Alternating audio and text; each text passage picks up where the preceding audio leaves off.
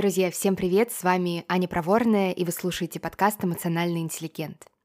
Сегодня я буду говорить об очень тревожном вопросе, который часто появляется в долгосрочных отношениях. А что, если есть кто-то лучше? Каждый день мы сталкиваемся с огромным количеством возможностей. Без особого труда мы можем найти секс на одну ночь в дейтинг-приложениях, скачать еще одну книгу, которую, конечно же, прочитаем после того, как закончим все остальные, или купить новую вещь в интернет-магазине. Кстати, за последние 20 лет мы стали покупать в два раза больше одежды, при этом каждую вещь мы надеваем меньшее количество раз. Чтобы привлечь внимание к проблеме бездумного потребления, Levi's запустил новую кампанию «Покупай осознанно, носи дольше». Безусловно, производство одежды оказывает сильное негативное влияние на окружающую среду.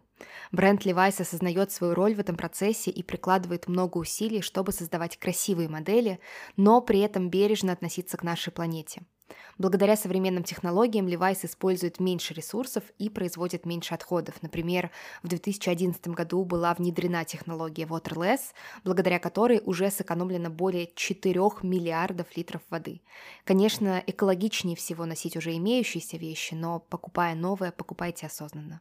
А теперь поехали. С появлением и массовым распространением большого количества разнообразных приложений для знакомств произошла, конечно, настоящая революция в мире дейтинга. Раньше для того, чтобы находить партнера, людям нужно было изначально находиться где-то, в каком-то институтском коллективе, университетском, рабочем, а, на крайний случай друзья друзей или какие-то случайные знакомства в общественных местах.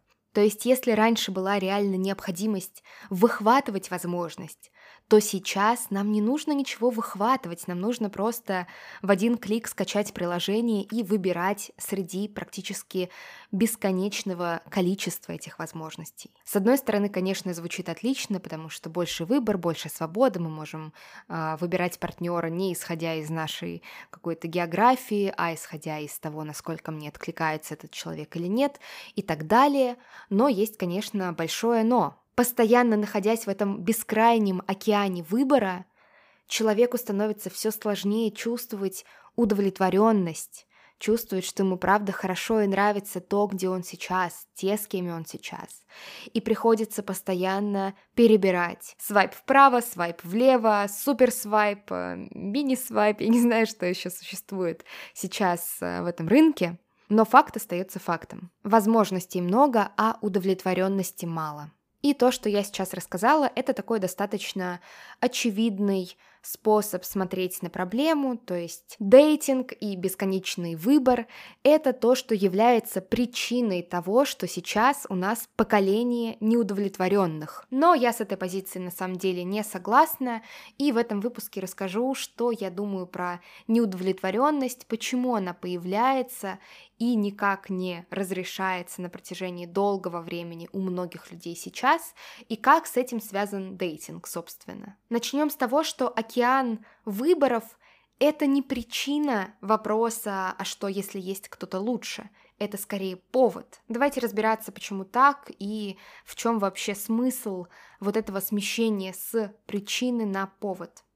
Начну с того, что этот вопрос чаще всего появляется в очень особый период в отношениях, когда люди уже какое-то время вместе, несколько месяцев, пару лет. И вот этот период первичной влюбленности, когда все мысли только о партнере, когда сложно еще чем-то заниматься, он уже прошел, появилось какое-то более спокойное, более надежное ощущение в отношениях, появилось какое-то пространство для еще каких-то дел, для еще каких-то людей, друзей, семьи и так далее в жизни. То есть вот эта неукротимая, постоянная буря чувств, проходит. Пара переходит на новый этап отношений, и на этом этапе природа перестает делать большую часть работы. Появляется необходимость вкладываться в отношения для того, чтобы сохранять и усиливать желание, чтобы был классный секс, чтобы было интересно проводить время вместе, чтобы не возникало вот этого иллюзорного ощущения, что ты знаешь своего партнера досконально и он ничем не может тебя удивить.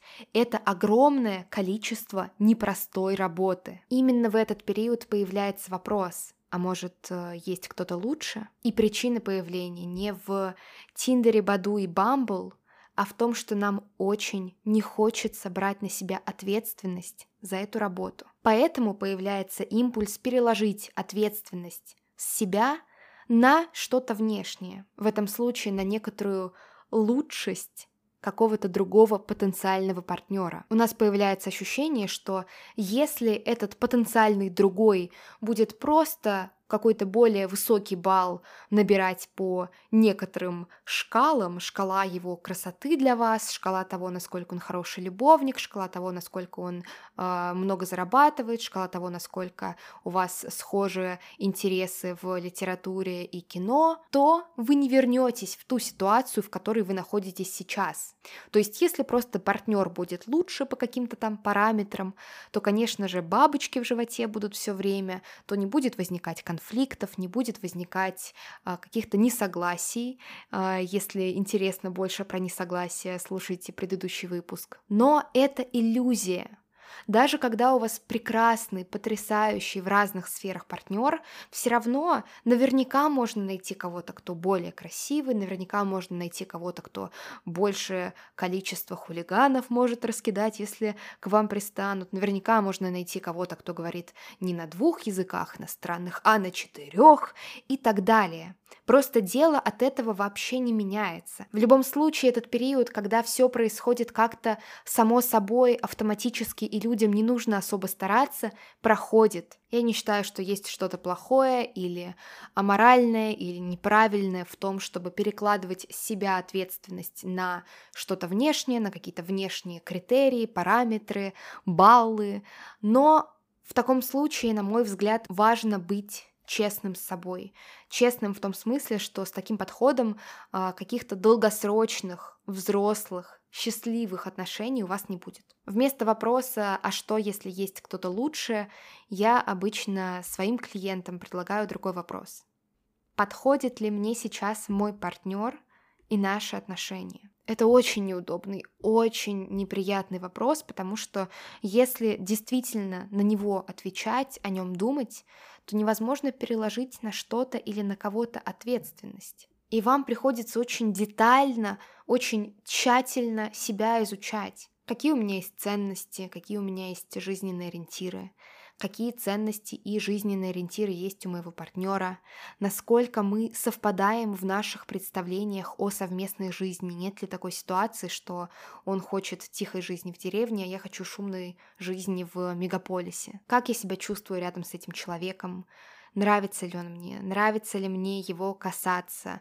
Приятен ли мне его запах, есть ли что-то в нем, что меня интересует, есть ли какие-то черты у него, которые вызывают во мне восхищение, что-то, что я очень сильно в нем уважаю, нравится ли мне его отношение ко мне, насколько его отношение ко мне подходит, насколько оно вообще приемлемо, нет ли каких-то ситуаций, в которых мой партнер а, выражает э, неуважение ко мне, к моим личным границам, к моим желаниям, есть ли у меня какие-то цели в этих отношениях, какие-то планы, обсуждали ли мы эти планы, сколько секса мне нужно и сколько реально есть в наших отношениях, насколько мне это подходит, а, пробовали ли мы что-то делать с этой ситуацией, если там есть какое-то несовпадение. И в целом вопрос, а может быть есть кто-то лучше, кажется мне настолько бессмысленным, потому что мы не любим классность, мы не любим набор